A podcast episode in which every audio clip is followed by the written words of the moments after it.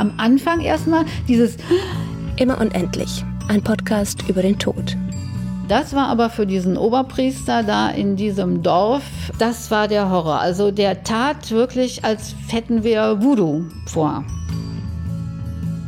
Ja, ich bin Sibylle Pieck und äh, bin jetzt 61 Jahre alt.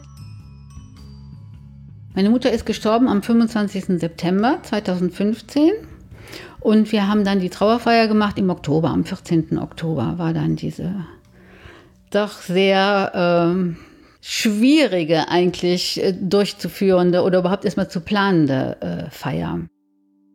Ja, das Verhältnis war wirklich sehr schwierig mit meiner Mutter von im Grunde von meiner Geburt an, weil ich jetzt auch im Nachhinein ähm, herausgefunden habe, dass äh, ich ein sogenannter Unfall gewesen bin und meine Mutter ja sehr früh ähm, mich dann bekommen hat. Ich, sie war dann 21 Jahre alt, noch, noch nicht verheiratet.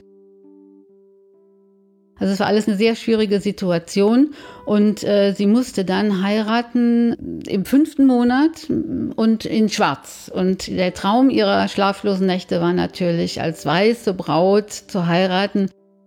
Im Grunde bin ich eigentlich eher so in, in Trauer äh, geboren.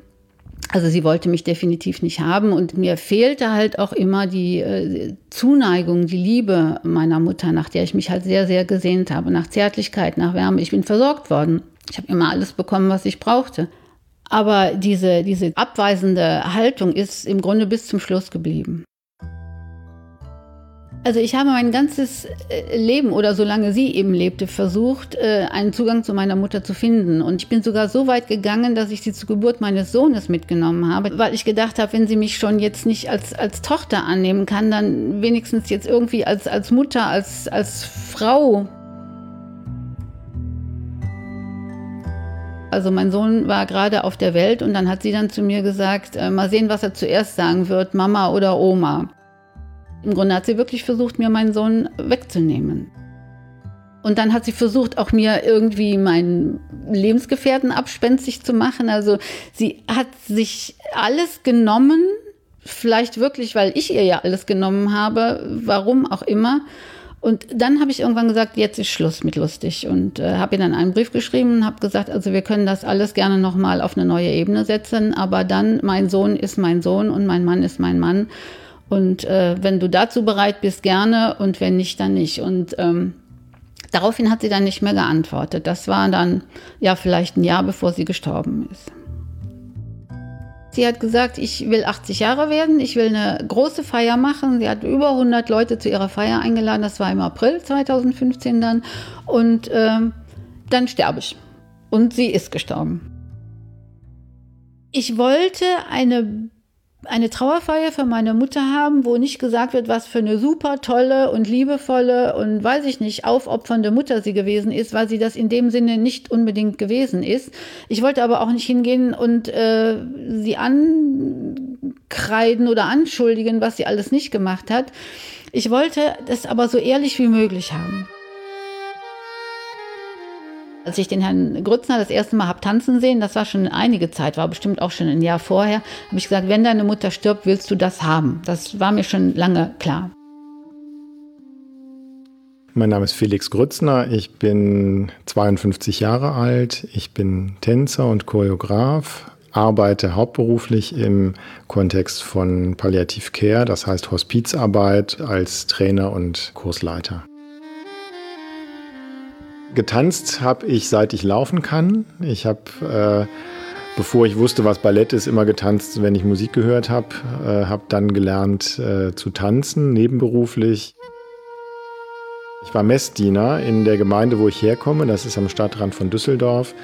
Und der Pfarrer meiner Gemeinde wusste, dass ich tanze. Und der hat mich dazu animiert, im Gottesdienst zu tanzen. Es waren erstmal freudige Anlässe, zu denen ich getanzt habe, also Pfingsten etwa, aber dann wurde ich auch bald gefragt, im Herbst zu tanzen zu den Totengedenktagen. Und da habe ich gemerkt, dass Tanz auch dort, wo Menschen äh, an ihre Verstorbenen denken, sinnvoll sein kann oder vielleicht hilfreich sogar. Ich habe ihn gesehen, das war so ein Tag des Hospizes, da haben sich die Hospize hier so vorgestellt und er hat dann in einer Kirche getanzt.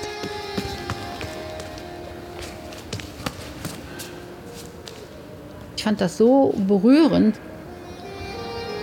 Dann drehte sich halt alles um diesen Tanz, auch diese äh, Planung. Und das war aber für diesen Oberpriester da in diesem Dorf, das war der Horror. Also der tat wirklich, als hätten wir Voodoo vor. Jeder hat Bilder von Trauerfeiern im Kopf und jeder hat Bilder von Tanz im Kopf. Das passt nicht zusammen. Das ist also wirklich so gewesen, dass äh, der Priester mich dann wirklich am Tag vor der Beerdigung angerufen hat und gesagt, so macht er das nicht. Und dann haben wir uns äh, dann so geeinigt, dass ich dann gesagt habe, gut, dann trennen wir das. Also wir machen dann zuallererst mal jetzt hier den Voodoo und äh, danach äh, kommt er dann mit seinen Gebeten und allem, was dazu gehört und wird sie dann eben bis zum, bis zum Grab begleiten. Und es ist wohl auch so gewesen, äh, dass äh, während dieser ganzen Voodoo-Feier, also während des Tanzes, stand der Priester dann halt eben draußen und ist erst reingekommen, äh, als der Tanz zu Ende war. Wenn man dann aber mal sieht, wie das ist, was ich mache, dann kann man sich vor, ach so, ja, das kann ich mir vorstellen. Es ist eben ne, so ein ruhiger, sehr zurückhaltender Ausdruckstanz und nicht, äh, nicht Ringelreihen um Altar ich wollte das unbedingt haben und äh, und das war für mich auch total wichtig, weil ich gedacht habe, das ist noch mal auch eine ein, ein Weg zu meiner Mutter hin. Man muss Menschen auch mal etwas Neues und Ungewohntes zumuten. Und Zumutung, das finde ich sehr schön, wenn man das Wort so versteht, dass man jemandem den Mut zuspricht, dass er äh, das auch äh, anschauen kann.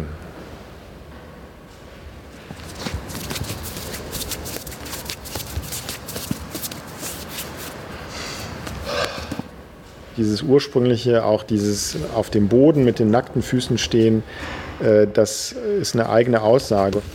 Also die Ehrfurcht vor diesem Großen, was auch immer das ist, an dem man da, wo man da ist oder um das es da geht, das ist auch ein Ausdruck dessen ist, zu sagen, und hier, hier bin ich bloß, mit bloßen Füßen. Wenn ich tanze, trage ich ganz einfache eine einfache Gewandung. Das ist eine Hose, die so ein bisschen äh, weiter geschnitten ist, so ein bisschen pludermäßig und unten eng. Ich habe ein äh, langärmeliges Oberteil aus ganz schlichten, einfarbigem Stoff. Also Farben, die ich äh, so habe, sind so ein, so ein braun Anthrazit. Es gibt ein Grau, es gibt Weiß, es gibt Schwarz. Das spielt eine Rolle. Was ich anhabe, ist wichtig. Ich bin in der Regel auch äh, geschminkt nicht verfremdet geschminkt, sondern eher um bestimmte ähm, Dinge zu betonen, vor allem die Augen, äh, um den Ausdruck zu intensivieren. Aber das ist auch wichtig für mich, weil ich eben nicht da stehe als Felix Grützner, sondern ich bin ein, dann äh, ja ein Stück weit auch ein Medium. Er kam ja so von hinten, ich habe ja natürlich in der ersten Reihe gesessen, dann mit dem Rücken halt eben dazu und er kam halt von hinten äh, nach vorne dann so rein und hat dann vorne dann äh, auch nochmal getanzt. Aber er kam eben schon tanzend rein und die Menschen, die natürlich ganz hinten gesessen haben, haben das ja auch von Anfang an so im Ganzen dann so äh, halt eben mitbekommen. Die meisten Leute wussten nicht, äh, dass er kommt und was wir äh, da machen. Und ähm, was ich aber hatte, war einfach dieses Gefühl, das war wirklich eine atemlose Stille. Erstmal, Hä? Schon? Aber dann, hä? Ne? Wow. Unmittelbar spürt man große Aufmerksamkeit. Menschen sind von äh, Tanz an dieser Stelle sehr intensiv berührt. Wir haben ja auch vorher gesprochen, was wünsche ich mir, dass er tanzt. Ich möchte viel wissen über den Verstorbenen, aber auch immer das ist vielleicht genauso wichtig über die Menschen, die zurückbleiben. Da habe ich ihm gesagt, diese, diese Sehnsucht nach dieser Zärtlichkeit. Das war immer noch das, was offen stand für mich halt. Ja, das sind Bewegungen, äh, Abwehr, also Hände, die etwas von sich weisen, ähm, sich abwenden, den Kopf abwenden, ähm, ein verhärteter Körper der dann aber irgendwann auch doch auch weich wird. Es war immer diese wiegende Bewegung, dieses, ähm, dieses Kindwiegen. Das hat er getanzt, diese Zärtlichkeit. Es ist eher wenig, was ich mache, sehr reduziert, damit Platz ist für all die Gedanken, Gefühle, Erinnerungen der Menschen, die das dann sehen. Ich habe immer mich gesehen in diesen Armen meiner Mutter halt. Es braucht den Mut, Emotionen und Gefühle im Kontext der Trauerfeier wirklich Raum zu geben.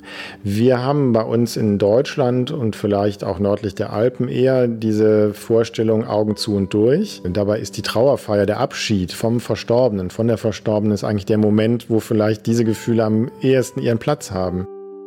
Es war am Anfang eine große Wut da auf meine Mutter da ist ein Riss in diese Wutmauer reingekommen. Und dann kam eben diese, diese Trauer. Und dann kam auch wirklich nochmal, aber schon auch viel später, äh, wirklich diese Sehnsucht auch nochmal hoch, ja. Und ich glaube, das ist total wichtig. Äh, Versöhnung, Aussöhnung und es geht nicht um, um Schuld, um Sühne. Es geht einfach darum, ist einfach nochmal alles anzuschauen. Und dann kannst du das in den Aktenordner stecken und äh, gut sortieren und immer mal wieder nachgucken, wenn es sein muss, aber ins Regal stellen.